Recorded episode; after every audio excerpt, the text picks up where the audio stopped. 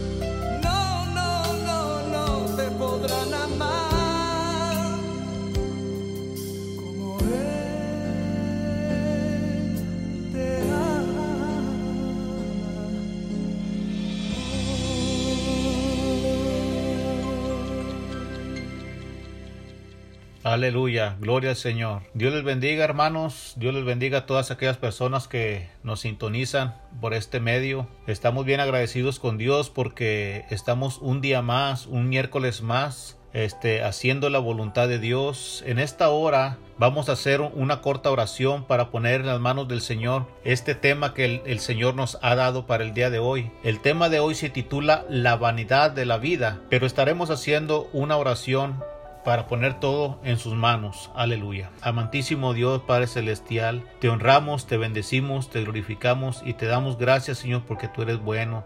Y también queremos darte las gracias Señor porque sabemos que mucha gente Señor por este medio Señor Santo y por otros medios también Señor por los cuales se predica tu palabra están siendo alcanzadas Señor. Tal vez, Dios mío, nosotros no lo vemos, no los conocemos, Señor, pero la palabra de Dios no tiene fronteras, Señor, no tiene límites, Señor, y confiamos en que esta palabra, Señor, va a ser su cometido, Señor. El fin, Señor, es que conozcan tu nombre, Señor, que estas personas que escuchen el mensaje sean salvas, Señor. Y todo te lo rogamos en el nombre del Padre, del Hijo y del Espíritu Santo, y tu palabra está en tus manos, Señor. Amén. Gloria a Cristo, aleluya. Como les decía hace un momento, el tema de hoy se titula la vanidad de la vida. En esta hora estaremos leyendo en el libro de Eclesiastés capítulo 1 versículos el 2, el 3 y el 4. Gloria al Señor. Eclesiastés capítulo 1 versículos 2, 3 y 4. La palabra dice de esta manera, dice vanidad de vanidades, dijo el predicador. Vanidad de vanidades, todo es vanidad. ¿Qué provecho tiene el hombre de todo su trabajo con que se afana debajo del sol?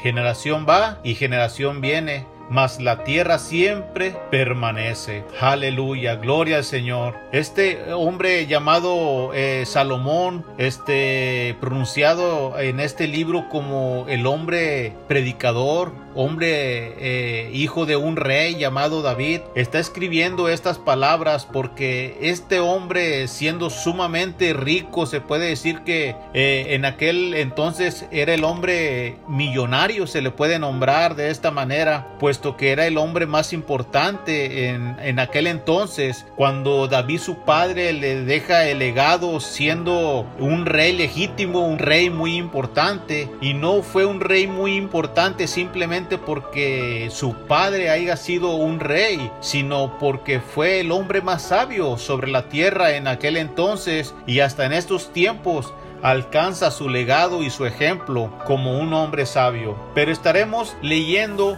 por qué a este hombre se le nombró sabio, por qué se le nombró siendo un hombre este tan rico, por qué se le nombra que fue un hombre lleno de justa justicia, por qué se le nombra de esa manera, por qué era un hombre tan respetado. ¿Por qué se le da el nombramiento de que fue el hombre más sabio sobre la tierra o el, el, hombre más inteligente, si se le puede llamar de esta manera? ¿Por qué fue tan respetado en aquel entonces cuando él vivía? Aleluya. Pero fíjese, vamos a ver algo de las riquezas que tenía el rey Salomón, porque adentrándonos dentro de estos versículos que vamos a leer en segunda de Crónicas, aleluya, capítulo 9 del versículo 13 al 28, vamos a ver qué tenía de riquezas por nombrar algo este rey. Pero al final de la enseñanza de esta predicación vamos a ver cómo él vio que la vida era tan vana a pesar de todo lo que él había tenido. Pero veamos qué dice la escritura. Dice la escritura de esta manera, el peso del oro que venía a Salomón cada año era 666 talentos de oro. Si lo que te traían los mercaderes y negociantes, también todos los reyes de Arabia y los gobernantes de la tierra traían oro y plata a Salomón. Y dice que Salomón también tenía 200 aleluya, pavestes de oro batido, cada uno de los cuales tenían 600 ciclos de oro labrado, asimismo 300 escudos de oro batido, teniendo cada escudo 300 ciclos de oro, y los puso el rey en la casa del bosque del Líbano. Hizo además el rey un gran trono de marfil y lo cubrió de oro puro. El trono tenía seis gradas y un estrado de oro fijado al trono y brazos a un lado y del asiento también dos leones que estaban junto a los brazos. Había también ahí doce leones sobre las seis gradas a uno y al otro lado. Jamás fue hecho trono semejante en el reino alguno. Aleluya. Dice que toda la vasija del rey de Salomón era de oro y toda la vajilla de la casa del bosque del Líbano de oro puro. En los días de Salomón la plata no era apreciada porque la flota del rey iba a Tarsis con los siervos de Irán y cada tres años solían venir las naves de Tarsis y traían oro, plata, marfil, monos y pavos reales y excedió el rey Salomón a todos los reyes de la tierra en riquezas y en sabiduría. Aleluya. Y todos los reyes de la tierra procuraban ver el rostro de Salomón para oír la sabiduría que Dios le había dado. Cada uno de estos traía su presente, alhajas de plata, alhajas de oro, vestidos, armas, perfumes, caballos y muchos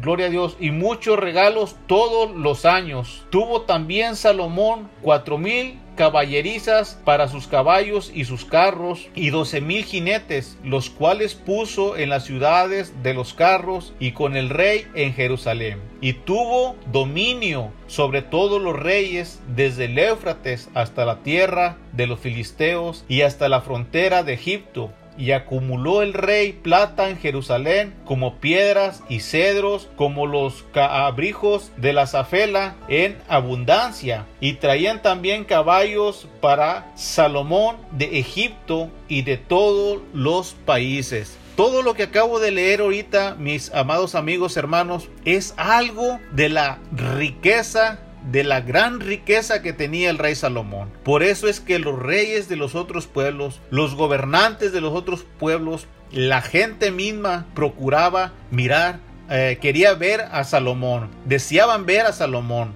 ¿Por qué? Porque era un hombre sumamente importante, como lo cuenta la historia. Este hombre era sabio, era rico, tenía un sentido justo de justicia, fue contado como el hombre más sabio de su época y cómo no serlo si su padre fue un gran rey llamado David, aleluya. Este hombre llamado Salomón fue contado como el hombre lleno de sabiduría. Fue un rey que durante su reinado no hubo ni una sola guerra, sino que logró que todos estuviesen en paz, así coronando su gran sabiduría al servicio del pueblo, así como correspondiendo al Dios que les guiaba. Aleluya. En aquel entonces Salomón era el hombre más, pero más rico hasta hoy nombrado en esta historia narrada en las escrituras. Salomón eh, reduce algo en un versículo en la cual eh, hemos leído nuestro versículo clave. Salomón, como sabemos, él lo escribió y él exclama estas palabras. ¿Qué provecho tiene el hombre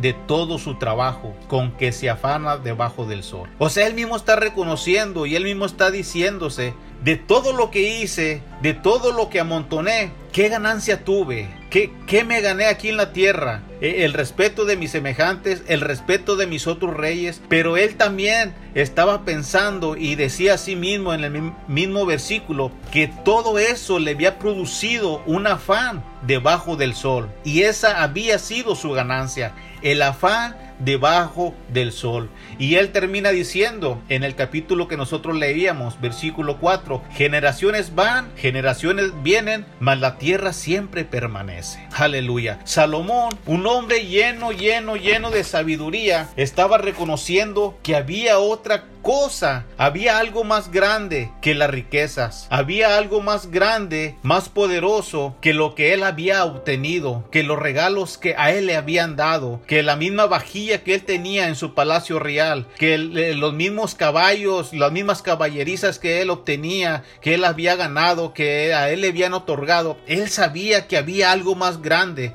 por eso es que él dice, hey, vanidad de vanidades, todo es vanidad, y, él dice, y lo recalca, en el versículo diciendo que lo que había ganado había sido afán solamente en esta tierra. Mas sin embargo nos deja pensativos y es donde queremos meternos un poquito al tema. ¿Por qué Salomón, siendo un hombre tan rico, dijo que su ganancia había sido el afán en esta tierra? Pero vamos a, leer, este, mi esposa les estará leyendo algo acerca de la vida y la vanidad. Aleluya. Que el Señor les bendiga, hermanos, en esta hora. Les estaré leyendo, así como dice mi esposo, algo que según el hombre nos dice de la vanidad y de la vida. Y la vanidad y la vida están estrechamente relacionadas. En la búsqueda de la felicidad y de la relación personal, a menudo nos encontramos atrapados por la vanidad y el deseo de ser vistos como exitosos y admirados por los demás. La vanidad nos lleva a perseguir objetivos superficiales y temporales en lugar de enfocarnos en lo que realmente importa en, nuestra vida. Y la vida es un regalo precioso que no podemos tomar por sentado. Cada día es una oportunidad para crecer, aprender y hacer una diferencia positiva en el mundo. Sin embargo, la vanidad puede cegarnos a esta verdad y hacernos ignorar las cosas importantes en la vida, como la familia, las amistades y la espiritualidad. También es importante recordar que la vanidad es fugaz y no tiene sentido en el gran esquema de las cosas. El éxito y la admiración de los demás son pasajeros y no pueden proporcionarnos una satisfacción verdadera y duradera en la vida. En cambio, debemos centrarnos en lo que realmente importa y trabajar hacia metas significativas como ayudar a los demás y dejar un impacto positivo en el mundo. Pero ahora vemos, hermanos, que en la Biblia la vanidad y de la vida nos dice que en la Biblia la vanidad se refiere a una acción o un pensamiento vacío y sin valor. Esta palabra se utiliza para describir la pequeñez de la vida sin Dios y la inutilidad de perseguir cosas temporales. La Biblia nos advierte que la vanidad es una forma de engaño que nos aleja de la verdad y de nuestra relación con Dios. Además, la vanidad también se refiere a la búsqueda de riquezas y poder y a la obsesión por la apariencia física y la fama. La Biblia nos dice que estas cosas son pasajeras, que no nos brindarán la verdadera satisfacción que buscamos. En lugar de perseguir la vanidad, debemos buscar la verdad y vivir una vida de humildad y gratitud ante Dios. Y en resumen a todo esto, hermanos, el significado de la vanidad en la Biblia es clara. La vanidad es una pérdida de tiempo y un engaño que nos aleja de nuestra relación con Dios y debemos de estar alertas a las tentaciones de la vanidad y buscar en Dios nuestra verdadera fuente de satisfacción y de felicidad. Así como también aquí nos dice en Efesios 5, capítulo 5, el versículo 15 y 16, nos enseña y nos dice, mirad pues con diligencia cómo andéis, no como necios, sino como sabios aprovechando bien el tiempo, porque los días son malos. Amén. Gloria al Señor, gloria a Cristo. Gracias hermana Ceci por su lectura. Pero aquí acabamos de ver algo acerca de lo que piensa el hombre, acerca de la vanidad de la vida. ¿Qué es lo que piensa el hombre hoy?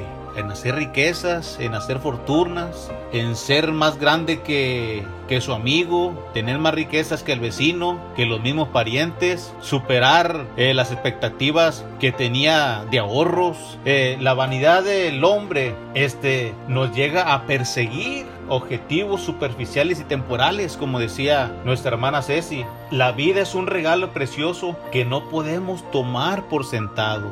Es decir, la vida no la podemos desperdiciar nada más aguardando fortunas, cosechando fortunas. No podemos desperdiciar nuestra vida nada más en eso. No hemos sido creados nada más para trabajar y trabajar y trabajar y aguardar bienes. No, no, no, no. Recuerde que la vida es fugaz y no tiene sentido en el gran esquema de las cosas. Nuestra vida tiene que tener sentido, nuestra vida no tiene que ser fugaz, nuestra vida no tiene que escaparse de nuestras manos, nuestra vida no tenemos que ponerla en las manos de algún conocido, de algún compañero, nuestra vida tiene que estar en las manos de Dios, aleluya. Pero también nuestra hermana Ceci nos compartía acerca de la vanidad y la Biblia según la Biblia, aleluya. Y la Biblia se refiere a una acción o a un pensamiento vacío y sin valor. Y si usted los pone en comparación, los dos son semejantes, pero uno tiene fundamento bíblico. Aleluya. Por eso es tan importante, amados amigos y hermanos eh, que nos escuchas por este medio, ¿dónde estamos fundados? ¿Dónde estamos sentados? ¿Dónde podemos caminar? Cómo es que debemos de andar, en qué debemos de pensar, en qué debemos de organizar, de poner nuestro tiempo, de ocuparnos. Aleluya. Por eso es que la Biblia nos advierte que la vanidad es una forma de engaño que nos aleja de la verdad y de nuestra relación con Dios. Aleluya. Gloria a Dios por estas palabras de nuestra hermana. Colosenses 3:2.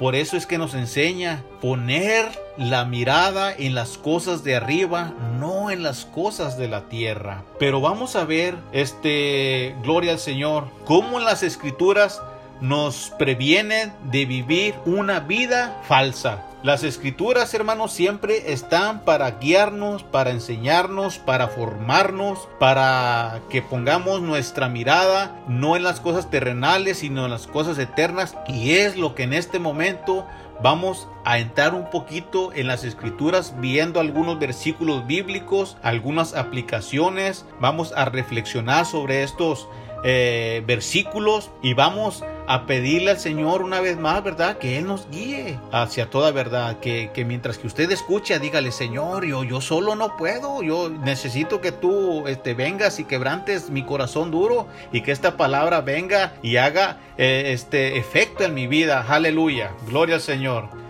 El salmista en el capítulo 39, versículo 5, dice, He aquí, tú hiciste mis días fáciles y cortos, y mi vida es como una sombra que se va y no vuelve. El salmista está diciendo que nuestro Dios nos ha dado una vida para que la disfrutemos, para que la vivamos y para que sepamos que la vida es tan corta como la, aleluya, como la hierba del campo. Gloria al Señor. Que nuestra vida es como una sombra. La sombra se va y no vuelve. La sombra te puede acompañar un rato mientras que vas caminando, pero se mete el sol y volteas y quieres ver la sombra, ay, ya desapareció la sombra, ya no viene mi sombra conmigo. Pues así es la vida, dice el salmista. Este versículo describe la brevedad de la vida humana y como pasa rápidamente como una sombra que se va y no vuelve, el autor está reconociendo que su vida es pasajera y que su tiempo en la tierra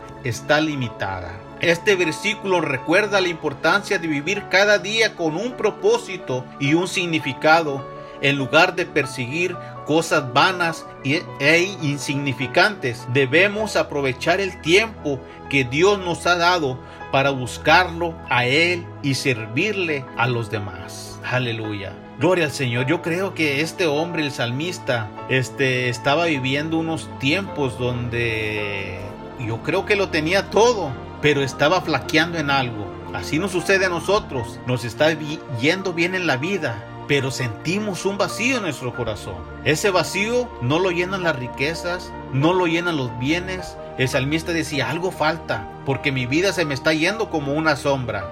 Gloria al Señor. En lugar de perder el tiempo, mis amados hermanos, en, en algunas actividades sin sentido, podemos dedicar tiempo a la oración y el estudio de la Biblia o a servir a los demás en nuestra comodidad.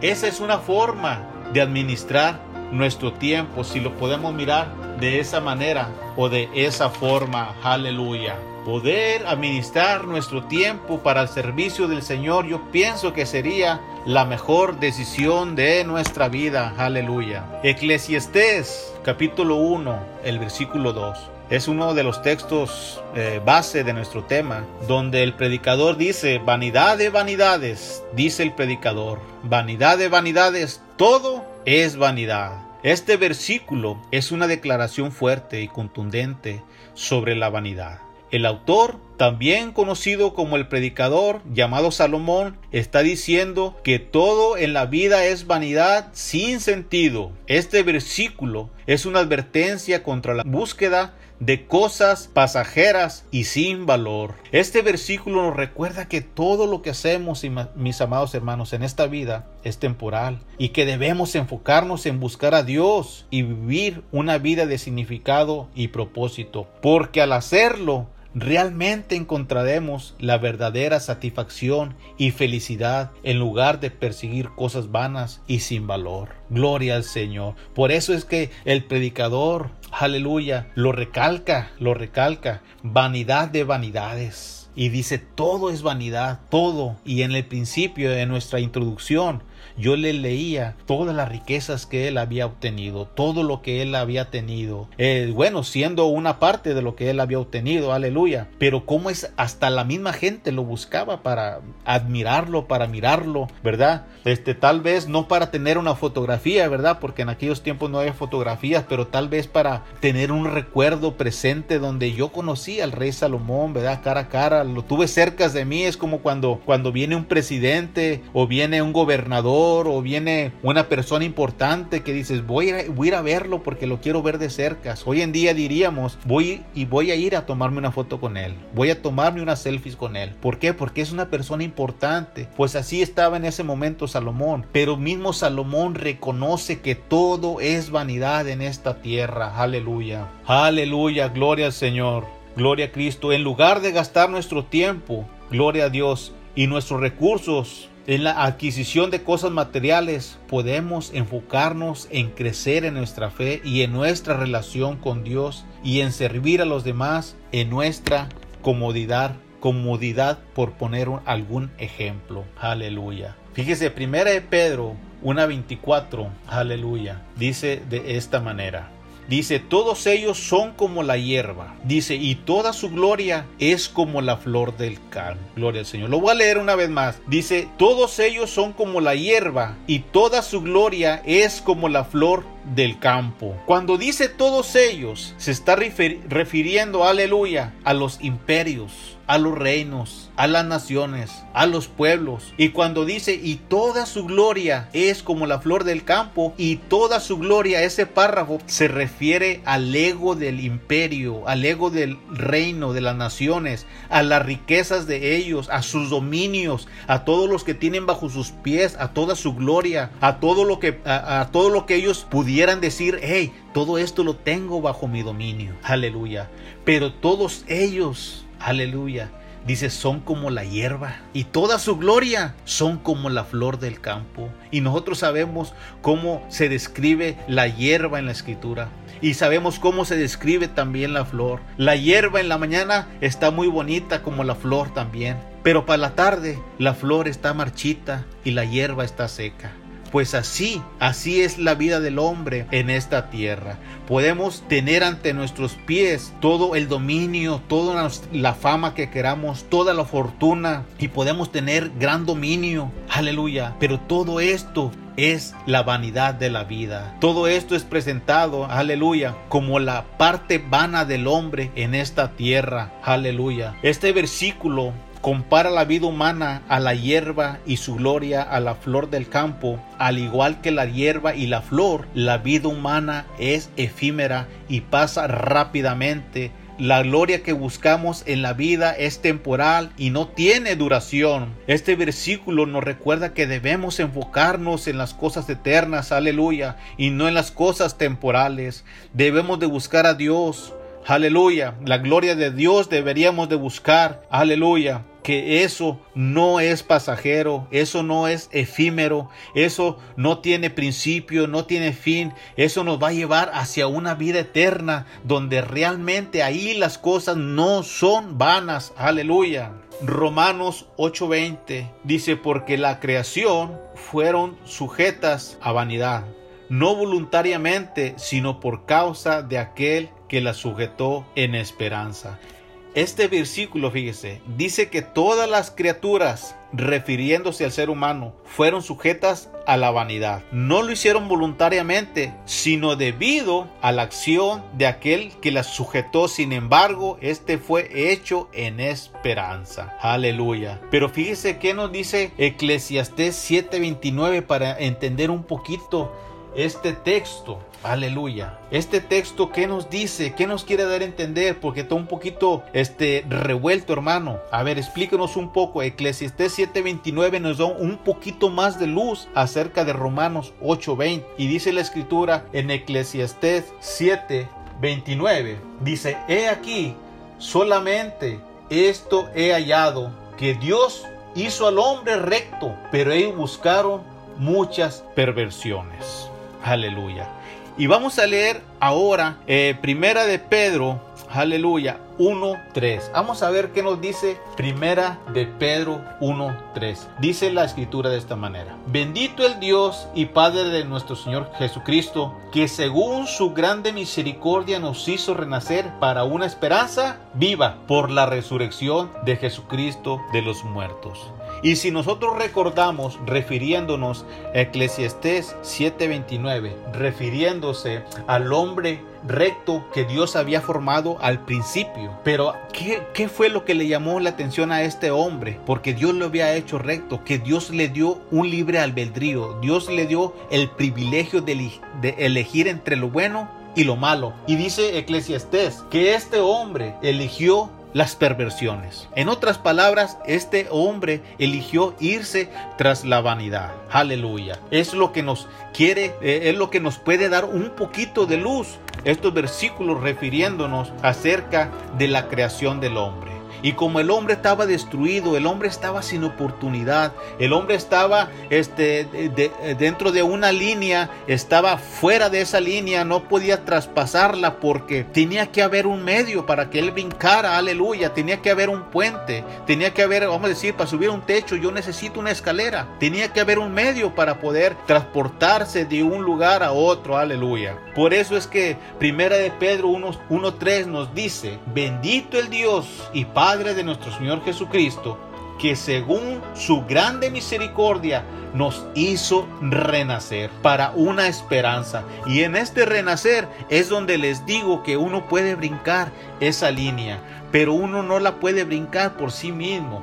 Dice la escritura que uno la puede traspasar o brincar por la resurrección de Jesucristo. O sea que yo, yo no tengo el mérito propio de poder salir de esa perversidad humana pecaminosa en la cual caí si no es por medio de nuestro Señor Jesucristo.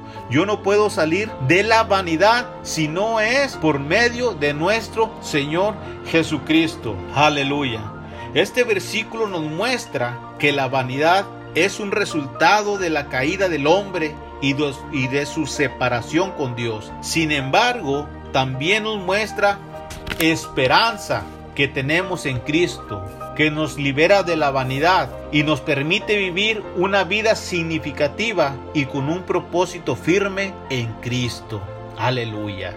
Por eso es que los méritos son totalmente para nuestro Señor Jesucristo, el cual vino y sufrió, murió por nosotros, pero resucitó al tercer día. Aleluya. En lugar de vivir en la vanidad, buscando cosas pasajeras sin valor, podemos aceptar a Jesús como nuestro Salvador y permitirle que Él nos libere de la vanidad y nos lleve de su propósito significativo en la vida. Es decir, Él nos puede dar un nuevo propósito para vivir. Él nos puede dar un nuevo propósito para nuestra familia. Él nos puede dar un nuevo propósito para nuestro hogar. Aleluya, gloria al Señor. Él puede sacarnos de aquel anonimato en la cual hemos caído en las garras del enemigo. No podemos hoy en día darle al enemigo un espacio, sobre todo en aquellos niños pequeños. Amado amigo, hermano, si tú tienes niños pequeños este, en la primaria, en la secundaria o en, en un grado pequeño, kinder, no puedes darle al enemigo el privilegio de que él de que Él te administre sus pensamientos, que Él te gobierne el corazón de, de, tu hijo, de tu hija, cuando tú ya tienes el pleno conocimiento de Dios. Y si no lo tienes, lo estás aprendiendo en este momento y el Señor por medio de esta palabra te va dando luz. Te va dando este como aquellos ojos espirituales que no tenías. Cuando uno mira con sus ojos físicos, uno puede perder pisada, pero cuando uno se pone en las manos del Señor, el Señor nos va dando una vista espiritual, la cual en otro tiempo no podías discernir, no podías observar como debía de ser, aleluya, porque en otro tiempo estábamos en oscuridad, pero cuando uno pasa de muerte a vida, es decir, cuando uno pasa de aquellas perversidades aceptar a, nuestro Señor Jesucristo, nuestro Señor Jesucristo viene y pone una nueva perspectiva de vida en en, el ser humano y ya no tiene los mismos pensamientos. Aleluya. Ya no tiene aquella que dice, ay, tengo una corazonada. No, ahora no es corazonada. Ahora es que el Espíritu Santo de Dios te va guiando a donde quiera que tú vayas. A donde quiera que va tu niño, a donde quiera que va tu niña, ahora tú le aconsejas, ahora tú le adviertes, ahora tú le estás este, aconsejando en forma de predicación porque ahora les estás hablando por medio de la palabra. Aleluya. Ahora ya no son consejos de hombres, sino que ahora son consejos espirituales por medio de la escritura. Aleluya. Gloria al Señor. Pero ¿qué dijo nuestro Señor Jesucristo? Aleluya. Acerca de la vanidad. Nuestro Señor Jesús cuando anduvo aquí en la tierra, usted se preguntará, ¿Él, ¿Él habló en algún momento acerca de la vanidad de la vida? Claro que sí, mi amado hermano. Jesús tenía una perspectiva clara y fuerte sobre la vanidad y su impacto en la vida humana. Y vamos a estar leyendo unos versículos, aleluya. Vamos a ir a Mateo capítulo 6, aleluya. Gloria al Señor. Mateo capítulo 6, versículos 24 y 25. Vamos a leer en el Sermón del Monte, donde Jesús habló sobre la importancia de no almacenar tesoros en la tierra, donde la polilla y el óxido los destruyen y donde los ladrones pueden robar. En lugar, Jesús nos animó a no almacenar tesoros aquí en la tierra, sino almacenarlos allá en el cielo donde no se puede destruir ni robar. Aleluya. Dice la escritura, de esta manera. Dice, ninguno puede servir a dos señores, porque o aborrecerá el uno y amará al otro, o estimará al uno y menospreciará al otro. No podéis servir a Dios y a las riquezas. Aleluya. Por tanto os digo, no os afanéis por vuestra vida, qué habéis de comer o qué habéis de beber, ni por vuestro cuerpo, qué habéis de vestir. ¿No es la vida más que el alimento y el cuerpo más que el vestido? Aquí Jesús le está dando más importancia, aleluya, gloria al Señor, a la vida espiritual del hombre. Más que la vida física, hermano, claro que sí. La vida física en este mundo es pasajera. La vida del ser humano en este mundo es solamente un peregrinaje es como una película. Es solamente como decíamos hace rato, es como una sombra, decía el salmista, aleluya. Pues aquí nuestro Señor Jesucristo en este sermón del monte les está diciendo, a mí me interesa salvar las almas de ustedes. Lo físico de ustedes aquí en esta tierra van a pasar calamidades, van a pasar enfermedades, van a pasar de todo. Pero una cosa sí les digo, con ustedes voy a estar hasta el fin del mundo, aleluya porque nuestro Señor Jesucristo no tenía ni tiene puestos sus ojos en las cosas físicas ni en las cosas efímeras de este mundo. Por eso es que nuestro Señor Jesucristo habla acerca de la vanidad de la vida, de la vanidad física de esta vida. Aleluya, gloria al Señor. Pero también vemos en otra parte donde nuestro Señor Jesucristo habla acerca de la gloria al Señor, acerca de la parábola del rico insensato. Y esa la vemos, gloria al Señor, en Lucas, gloria al Señor, Lucas capítulo 13, gloria al Señor. Lucas, perdón, Lucas capítulo 12, versículo del 13 al 21. Aleluya. Vamos a estar leyendo. Y dice la escritura de esta manera. Le dijo uno de la multitud, maestro, refiriéndose a Jesús. Di a mi hermano que parta conmigo la herencia. Mas él le dijo, hombre, ¿quién me ha puesto sobre vosotros como juez apartidor? Y les dijo, mirad, guardaos de toda avaricia, porque la vida del hombre no consiste en la abundancia de los bienes que posee. Y Jesús también le refirió esta parábola diciendo, la heredad de un hombre rico había producido mucho. Y él pensaba dentro de sí diciendo, ¿qué haré? Porque no tengo dónde guardar mis frutos. Y él les dijo, esto haré, destruiré mis graneros y los edificaré mayores, y ahí guardaré todos mis frutos y mis bienes. Y luego este hombre decía, le diré a mi alma, aleluya, alma, muchos bienes tienes guardados para muchos años, repósate come, bebe, regocíjate. Pero Dios le dijo, necio, esta noche vendré a pedir tu alma y lo que has provisto, ¿de quién será? Aleluya. Así es el que hace para sí tesoros y no es rico para con Dios. El hombre necio, el hombre insensato, el hombre que no razona, el hombre que no piensa, el hombre físico piensa que va a vivir toda una vida, mas sin embargo, aquí Jesús le está diciendo, hombre, esta noche vengo a pedir tu vida, vengo a pedir tu alma, no acumules tanto, piensa en tu alma, no pienses en el físico, rescata tu alma mejor. El físico viene del polvo y al polvo va a volver, aleluya. Gloria al Señor. ¿Y cuántos de nosotros pensamos de esta manera? Acumular riquezas y más riquezas y más riquezas. Y gloria al Señor, no sabemos cuándo Él nos va a llamar a cuentas. Por eso es que debemos de estar preparados para con Él. Aleluya. En, en cierta ocasión, fíjese, en cierta ocasión, este Jesús también habla, aleluya, sobre la limosna. Jesús habla un tema sobre la limosna, gloria al Señor. Y esta cita viene en Mateo 6 del 1 al 4. Aleluya.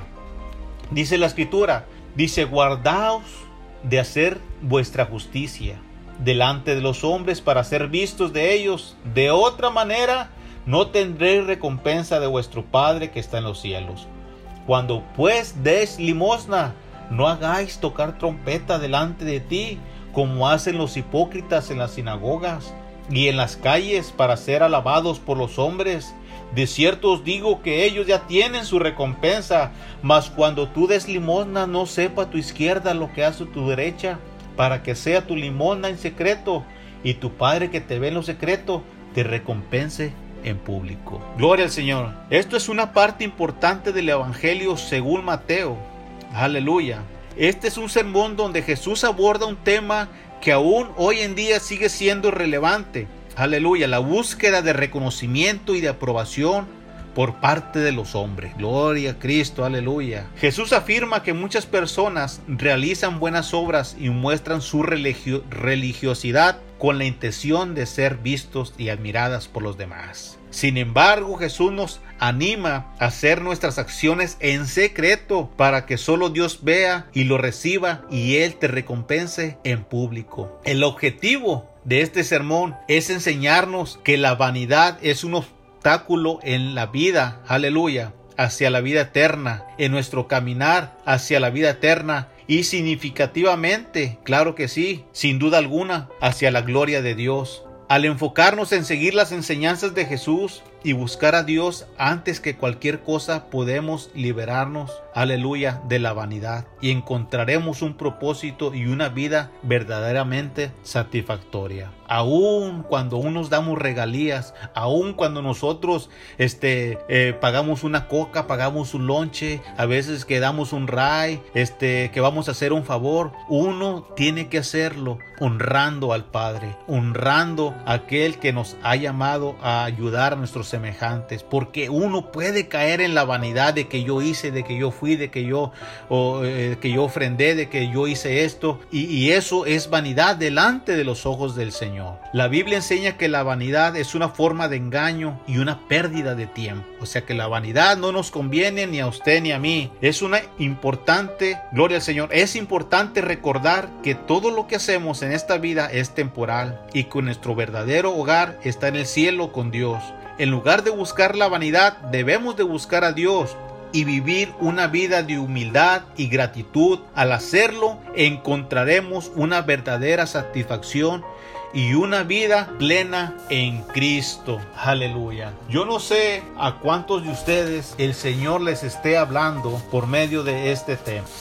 Una cosa sí les puedo decir yo, que el Señor, por medio de este tema, a mí me ha hablado, porque muchas de las veces uno sin darse cuenta cae en la vanidad de este mundo. Caemos en la vanidad de decir yo, de decir este, lo que yo hice, lo que yo fabriqué, lo que yo estoy haciendo, eh, cuántas horas trabajo, cuánto gano, qué es lo que tengo, eh, qué bienes tengo, este, todo esto resumido en la palabra del Señor, diciendo el, el sabio Salomón, vanidad de vanidades, aleluya. Y dice el 3, ¿qué provecho tiene el hombre de todo su trabajo con que se afana debajo del sol? Aleluya. Y ya les decía hace un momento, este hombre era sumamente rico y encontró que lo único que había ganado eh, había sido el afán debajo en este en este, en este mundo, en esta tierra. Aleluya. Gloria al Señor. Eh, segunda de Corintios 4:18 me dice, no mirando nosotros las cosas que se ven, sino las que no se ven. Pues las cosas que se ven son temporales, pero las que no se ven son eternas. Hay cosas las cuales Dios nos ha preparado. Dios nos ha preparado, habla de una mansión eterna, habla de, de, una, de unas bodas, habla de unas comidas, habla de, de, una vida eterna este, con Él, en paz, en tranquilidad. Este, por eso es que este, Pablo hablándole a los corintios le dice, hey, no miren este, no miremos, ¿verdad? Las cosas que se ven como si fueran eternas, sino aquellas que no se ven son las eternas. Aleluya. Gloria al Señor. Primera de Juan 2.17 me enseña que el mundo pasa y sus deseos, pero el que hace la voluntad de Dios permanece para siempre.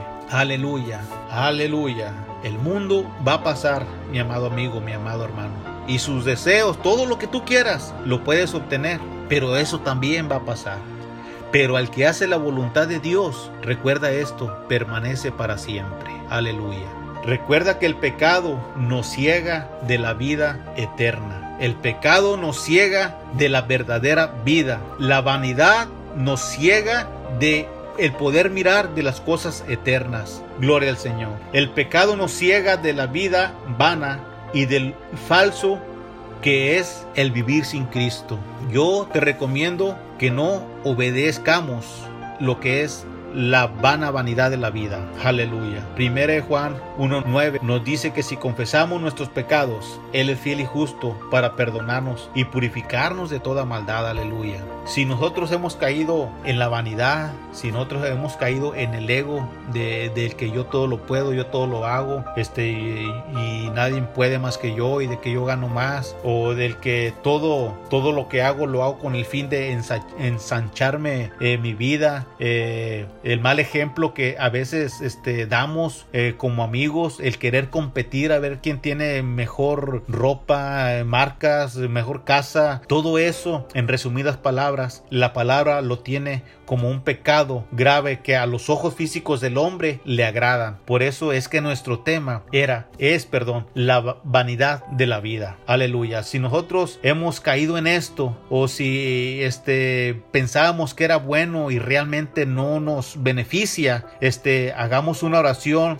digámosle al Señor, Señor, perdónanos. Este, no sabía realmente, este, eh, quería comerme el mundo, ¿verdad? De, como si fuera un pastel, ¿verdad? Pero realmente estoy equivocado. Pero no nada más eso, sino que yo te invito a que aceptes a Jesús como tu Salvador. Que le digas, este Señor, entra en mi corazón, entra en mi vida, gobierna mis pensamientos, este, administra mi vida, este, necesito más de ti, Señor, necesito conocerte. Hagamos una oración. Amantísimo Dios y buen Padre celestial, te honramos, te bendecimos porque tu palabra fue dada, Señor. Yo bendigo tu santo nombre, Señor, porque para eso fui creado, Señor, para alabanza tuya, dice la Escritura. Pero en esta hora, Señor, yo te pido por aquellas personas que están haciendo esta oración de fe. Yo te ruego por estas personas, Señor, que están este, este, invocando tu nombre, Señor, y que están confesando que tú eres su único Salvador, Señor. Que fuera de ti, Señor, no hay salvación. Que fuera de ti, Dios mío, no hay perdón. Y que tú nos puedes liberar, Dios mío, de la vanidad de la vida.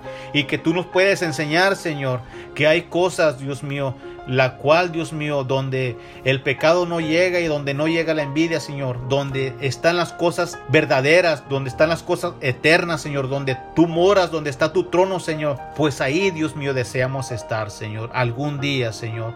Pero ahorita, por lo tanto, Señor, te rogamos que entres en nuestro corazón, Señor. Entra en la vida de aquel hombre, Dios mío, de aquel ser humano, Señor, que te está aceptando en esta hora. Te pido que lo escribas en el libro de la vida, Señor, y que no sea borrado su nombre, Señor. Y todo te lo rogamos en el nombre del Padre, del Hijo y del Espíritu Santo. Amén. Aleluya. Déjame decirte que ahora has pasado de muerte a vida y ahora eres un hijo de Dios. Pues sin más eh, preámbulo, gracias por este, estar aquí en sintonía estamos cada miércoles a las 5 de la tarde en tu programa Buscando a Dios mientras puedas ser hallado. El Señor te bendiga y te mando un abrazo y aquí nos vemos hasta la próxima. Y que solo Él nos da